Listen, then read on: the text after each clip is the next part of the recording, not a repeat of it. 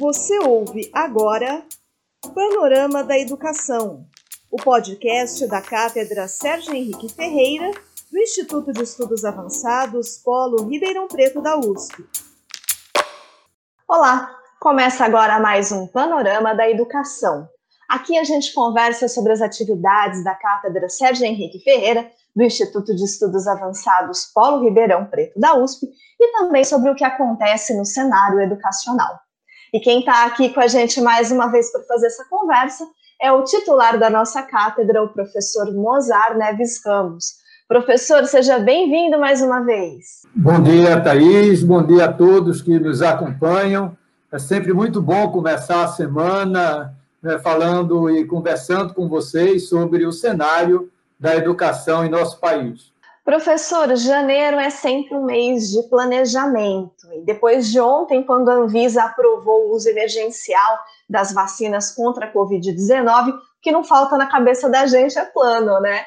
Eu queria que o senhor contasse para a gente um pouquinho sobre o que a cátedra planeja em termos de ações e atividades para 2021 e também em relação à expansão da equipe que atua nela. Pois é, Thaís, ontem, como você bem disse, é um grande dia para a ciência brasileira, para o nosso país. Né? Finalmente, o Brasil começa a vacinar, né? e isso é muito importante, é uma vitória da ciência, nos dá esperanças renovadas.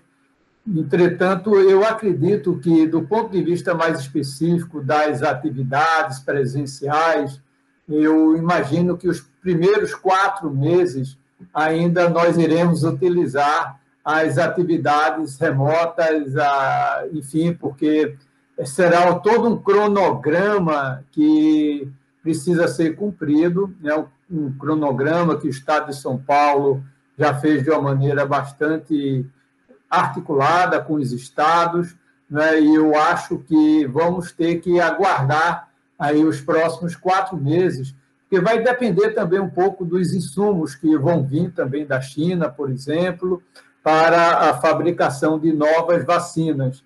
É, o país está aí com aproximadamente 8 milhões já para começar, né, mas vai precisar muito mais. Né, e a expectativa nossa é que possam vir novas vacinas e que a gente possa ter atividades presenciais retomadas, porque o melhor é trabalhar com as pessoas é, diretamente, no dia a dia? Estou sentindo muita falta disso. E o planejamento da cátedra Sérgio Henrique Ferreira para o ano 2021 já levou em consideração esse cenário. Então, os primeiros quatro meses, nós ainda entendemos que vamos fazer, é, utilizar, né, fazer face a, a esse cenário utilizando atividades remotas. Né? Eu próprio não estou viajando desde o início da pandemia, né? eu tenho 65 anos, sou diabético, portanto, sou do grupo de risco, então não estou correndo riscos, né? estou seguindo a, a, exatamente o que a, a, saúde tem recomendado, né? procurar ficar o máximo em casa, é, ter os cuidados necessários, e eu estou tendo. Né? E, naturalmente, eu não estou pegando avião, não peguei avião, para quem viajava dia sim, dia não, não é? antes da pandemia, eu estou praticamente completando um ano sem fazer viagens é, de avião, mas é, é, é, é parte né, desse processo de aprendizado que nós estamos tendo. Então, basicamente, a, a, nós planejamos as atividades da cátedra com esse cenário, iniciando aí por um período estritamente é, virtual, com atividades remotas, é, como fizemos ao longo de todo 2020, praticamente, né, de meados de março até dezembro foram atividades remotas.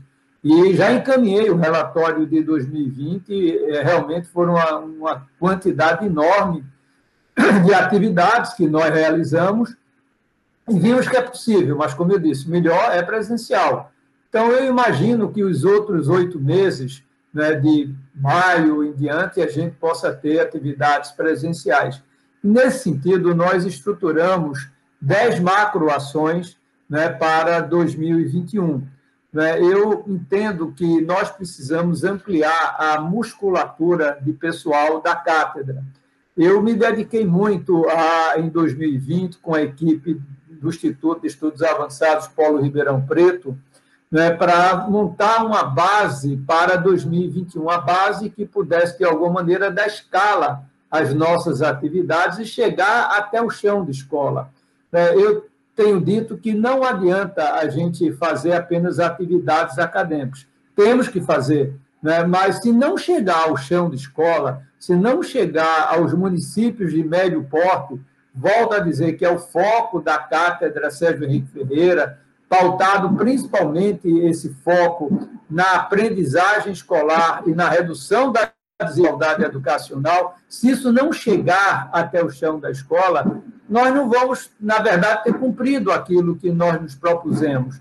Né? Vimos já, portanto, que 2020 isso era possível. Né?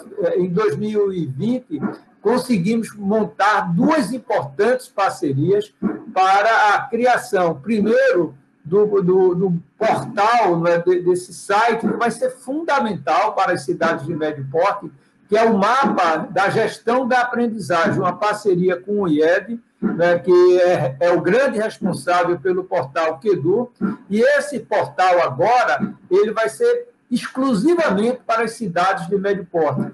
Todas as informações educacionais, né, incluindo principalmente a questão do aprendizado escolar, mas também aspectos socioeconômicos, para que as políticas educa da educação das cidades de médio porte possam ser, portanto, pautadas com base em evidências, isso deve ser lançado agora, em março, né? e esperamos que dar uma grande e importante contribuição para as cidades de médio porte, juntamente com outro portal, que esse é muito mais amplo, que vai também, que é o que nós estamos chamando do Atlas da Educação, para os 242 municípios de médio porte do Brasil, e, claro, e a nossa Ribeirão Preto. Né? Ribeirão Preto, como todos nós sabemos, não faz parte das cidades de médio porte, porque ela tem 720 mil habitantes.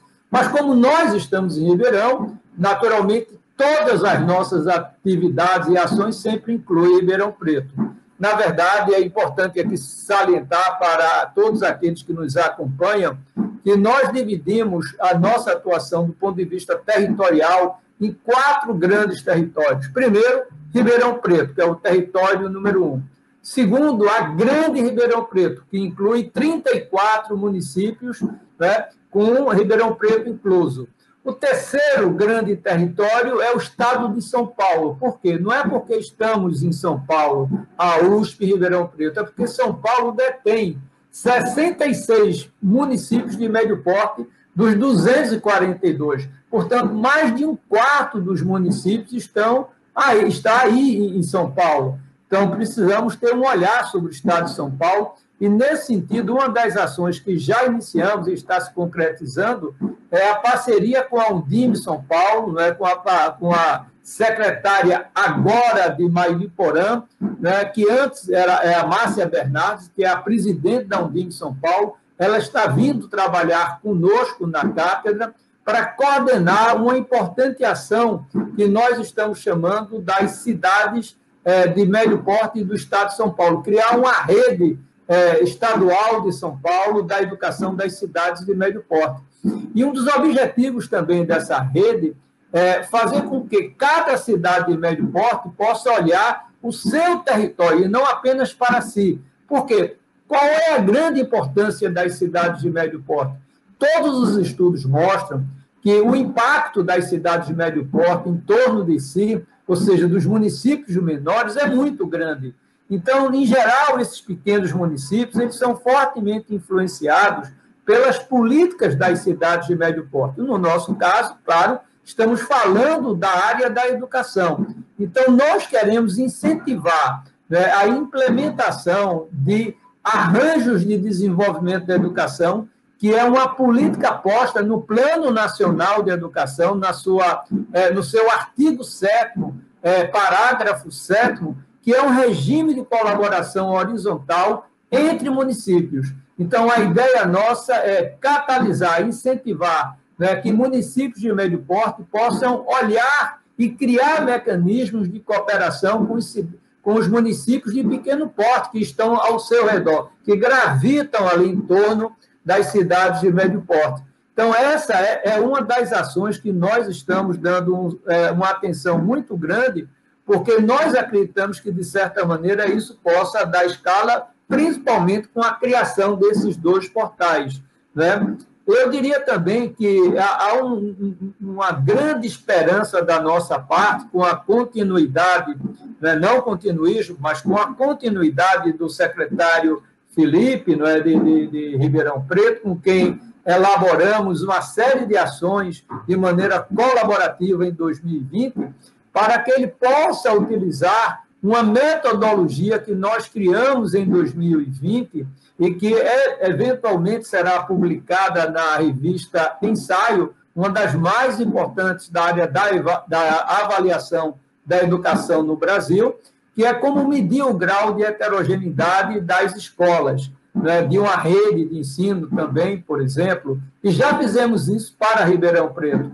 Então, a ideia é que a gente possa contribuir para criar um instrumento que possa dar regularmente ao município de Ribeirão Preto como está o grau de desigualdade, de heterogeneidade entre suas escolas, tanto para os anos iniciais como para os anos finais. Né? Para a grande Ribeirão Preto, como eu já falei, que é um, dos territórios é, da, de nossa atenção, o nosso estudante de iniciação científica, o Leomar, Leomar Silva, ele já começou um trabalho importante sobre os dados educacionais desse território, né, a, a, como esses, é, esses municípios, esses 34 municípios, eles evoluíram do ponto de vista do Índice de Desenvolvimento da Educação Básica, o IDEB, nas suas quatro últimas edições. Né? E a gente vai estar tá preparando um relatório para esse é, território né, da Grande Ribeirão Preto, e nós esperamos entregar no final de março, início de abril. Então, é, esperamos fazer uma grande reunião com esses municípios da Grande Ribeirão Preto. E, naturalmente, com o Brasil, a nossa grande expectativa é que a gente possa, primeiro, criar alguns pontos nacionais, né, o que nós está, estamos chamando de antenas da Cátedra Sérgio Henrique Ferreira. A nossa meta para 2021 é criar pelo menos cinco grandes antenas, de, serão, digamos, essas antenas funcionarão como uma espécie de disseminador da política que a cátedra vem desenvolvendo para melhorar a qualidade da educação básica. Nesse sentido, claro, além de São Paulo, onde nós já estamos, é, estamos é, em Sergipe, não é, com a, criando lá uma estrutura com a, através da pesquisadora Esther Vilas Boas, né, que é da Universidade Tiradentes, da área de educação, pesquisadora nível 1 do CNPq, e estamos com ela agora organizando essa atuação naquela, não só no estado de Sergipe, mas também olhando um pouco ali a Bahia e Alagoas, né, como ação estratégica. No Maranhão, apesar de ser duplo ponto no Nordeste, mas pela própria extensão territorial, nós vamos também pensar no Maranhão, e para isso já temos a nossa aluna de pós-doc, né, Elizabeth Rodrigues, que é professora né, do, do, do, Centro Universitário Dom Bosco, né, lá em São Luís, no Maranhão, e é membro do Conselho Estadual de Educação, que está também fazendo essa articulação local e é parte integrante do seu trabalho. Lá no sul do país, não é agora voltando para o sul, lá no Rio Grande do Sul, estamos também iniciando com a Marisa Abreu, que é uma experiente, uma grande educadora, uma pessoa muito respeitada, larga experiência na política da educação, já foi secretário do Estado do Rio Grande do Sul, já foi secretário municipal de Caxias, presidente da Undime, né, lá do, do Rio Grande do Sul. Então, é uma pessoa com larga experiência na educação, que também está se juntando aos trabalhos da cátedra e deve fazer um trabalho bem importante ali no, no Rio Grande do Sul, com os 17 municípios de médio porte daquele estado. Então, nós estamos articulando essas antenas no Brasil, criando essa rede nacional de colaboração em torno das cidades de médio porte. Né? Então, com isso, nós esperamos, de alguma maneira, começar a disseminar no território nacional e gradualmente ganhando escala nessa direção. Para esse ano, nós estamos pensando em cinco antenas consolidadas. não vai ser uma tarefa fácil, não é, não é uma coisa trivial, não é somente criar, mas é criar uma dinâmica e uma maneira ativa de trabalhar em torno das políticas de educação, mas nós estamos esperançosos, né? Porque, como eu disse, criamos as bases para isso em 2020. Temos agora instrumentos para fazer essa política, né? estamos bem articulados. E, nesse sentido, eu pretendo muito trabalhar de maneira mais próxima, o que terminou não acontecendo muito em 2020, para ser muito franco. Né? Com a Undime Nacional, com o Concede, com o próprio Conselho Nacional de Educação, do qual faço parte. Quero também trazer a Academia Brasileira de Ciências, né? outras instituições, para começar a trabalhar mais próximo dessas instituições. Né? Uma das razões pelas quais é, é, pela qual não fiz, digamos, essa ação mais articulada, por exemplo, com a Undime, porque, primeiro, com o próprio distanciamento, com o próprio é, é momento que nós é, passamos, estamos ainda passando, né, da questão do ensino, sair do ensino presencial para o ensino remoto. Quer dizer, a agenda mudou do país, os secretários municipais tiveram que se reinventar e criar novas estratégias de oferecer ensino para a sua, as suas redes né, de ensino, para as suas escolas. Então, não houve espaço nem clima. Além disso, é, o segundo semestre foi dedicado às eleições municipais. Mais de 70% dos municípios mudaram, pelas informações que nós já tivemos, os seus secretários municipais de educação. Então, não adiantava muito fazer em 2020 essa ação, mas em 2021 não. Inclusive, nessa direção, já estamos vendo com alguns parceiros, como o Todos pela Educação, com a Fundação Getúlio Vargas do Rio, a possibilidade de oferecer um curso para esses gestores municipais de educação. Muitos deles conhecem a área, mas não tiveram, nunca tiveram experiência na gestão pública. Então, em um ano muito complexo, como será 2021, mais do que nunca eles vão precisar ter foco, vão ter que precisar ter planejamento, né, saber como tratar os recursos financeiros, que serão, a priori, muito escassos, né, em função da queda do ICMS. Então, vamos tentar fazer um trabalho em colaboração com outras instituições para oferecer cursos né, de formação para esses gestores. Né? Essa é uma outra atividade também prevista na cátedra. Claro, nós vamos continuar o nosso trabalho junto à mídia, foi muito forte, esse sim, 2020, né, artigos de opinião, né, participar de entrevistas, de webinars. Ah, os webinars, eu estou pensando muito mais em trabalhar é, e, e realizá-los em parceria com outras instituições, focados, é, é, é esses webinars, em temas de um interesse mais é, amplo, né? ou seja, de acordo com o parceiro. Vou dar um exemplo para tangibilizar. É, eu tive já conversando com o Movimento pela Base, que é um movimento muito importante, que tem feito uma advocacy, um trabalho fundamental para a implementação da Base Nacional Comum Curricular, a BNCC. Né? E pretendemos, por exemplo, fazer um trabalho né, seja um webinar, seja alguma ação para apoiar a implementação, principalmente do ensino médio, né, com o movimento pela base. Já tive reunião com a, Alice Ribeiro, que é a que coordena o movimento pela base, e assim eu estou pensando, né, buscar né, parceiros de acordo com o seu próprio interesse, desde que esteja vinculado esse interesse com a política pública da educação nós pretendemos, então, fazer esse webinar de maneira mais articulada, até para ter um alcance maior do ponto de vista das redes sociais. Então, eu diria que, a grosso modo, é, é esse universo de trabalho que nós estamos pensando para 2021, né, é, e esperamos, de alguma maneira, cumprir. Não será fácil, é, colocamos um plano bastante arrojado, mas estou esperançoso, né, que principalmente a partir de maio, com as atividades presenciais retomadas, a gente possa realmente dar uma celeridade ainda maior às atividades da Cátedra Sérgio Henrique Ferreira. É isso aí, professora. A gente vai acompanhar todas essas atividades da cátedra aqui no Panorama da Educação e trazer para os nossos internautas todas as informações sobre elas ao longo desse ano. Professor, muito obrigada por mais esse nosso bate-papo. Não, obrigado, Thaís. E, e também quero, sobretudo, estimular aquele que nos acompanha, ou também a sugerir temas. Muitas vezes vem um tema e já chegou para mim diretamente a partir do meu e-mail, por exemplo, né, para uma ação mais direta no município de Ribeirão Preto. É, isso a gente vem procurando fazer, mas é bom sempre lembrar: o papel da cátedra está vinculado às cidades de médio porte.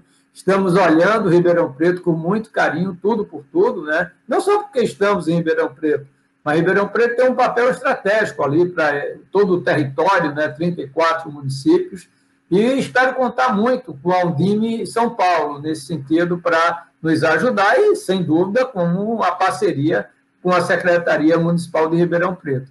Mas é isso, Thaís, é muito trabalho pela frente, né? eu realmente estou bastante esperançoso que, além do trabalho que eu acho que foi bastante significativo para um primeiro ano, em um ano de pandemia, um ano de isolamento social. Né? Eu acho que o relatório de 2020, de alguma maneira, mostrou o esforço de uma equipe muito pequena. Né? Somos quatro, cinco que estamos trabalhando, né? contando com o apoio do Instituto de Estudos Avançados Paulo Ribeirão Preto, para cumprir as nossas atividades. Mas eu acredito que vamos ter realmente aí um ano bastante produtivo, bastante promissor, apesar das dificuldades que nós sabemos que, principalmente nos primeiros meses, vão existir. E o relatório anual da cátedra que o professor Mozart mencionou vai estar disponível em breve aqui nas nossas redes sociais. Lembrando que a gente está presente no Facebook, no Instagram e também no Telegram. Acompanhe os nossos perfis, compartilhe os nossos conteúdos e conta para a gente também o que você gostaria de ver aqui no Panorama da Educação. Na próxima semana eu volto com mais um panorama da educação e eu te espero aqui. Até lá. Você ouviu Panorama da Educação, o podcast da Cátedra Sérgio Henrique Ferreira do Instituto de Estudos Avançados Polo Ribeirão Preto da USP. Apresentação e produção Thaís Cardoso.